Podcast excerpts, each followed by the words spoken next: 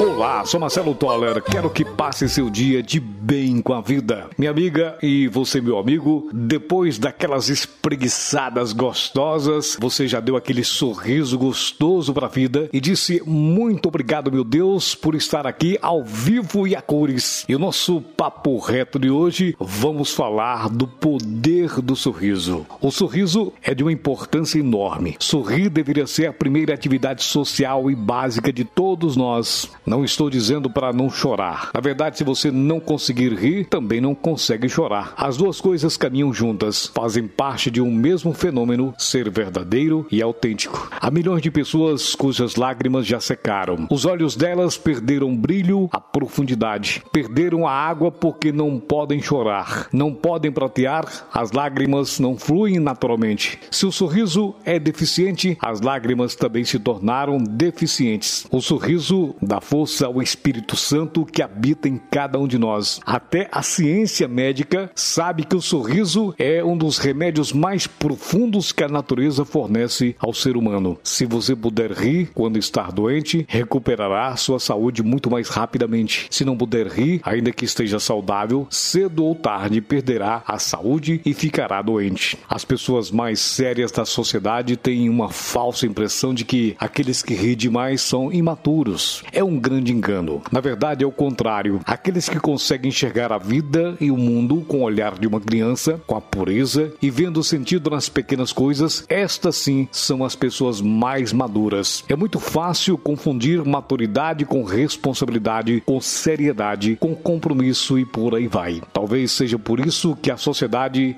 está carente de pessoas felizes. Muitas pessoas estão cada vez mais infelizes porque não conseguem relaxar, se aquietar, parar e apreciar o simples, o essencial. Estão presas nos seus trabalhos, nas suas obrigações, nos seus horários, nas suas agendas e esquecem o essencial da vida, que é viver e ser feliz. Muitas vezes precisamos rir de nós mesmos, rir da vida, dos acontecimentos. Isso é um verdadeiro remédio e traz harmonia, saúde, paz e, logicamente, maturidade. Mas isso não quer dizer que você não deve chorar. As lágrimas também são importantes e existem para purificar, para limpar, para renovar nossa alma e o nosso espírito. Quando choramos, eliminamos energias negativas e abrimos espaço dentro do nosso coração para novas experiências e vivências. Você que me acompanha neste podcast, imagine um copo cheio de água. Ele representa o transbordamento de sua água. O copo cheio demais não suporta tanta água e é obrigado a expulsar a parte em excesso. As lágrimas eliminam o excesso das nossas dores para que nos purifiquemos. O sorriso e a lágrima têm sua importância sim. Sorrir e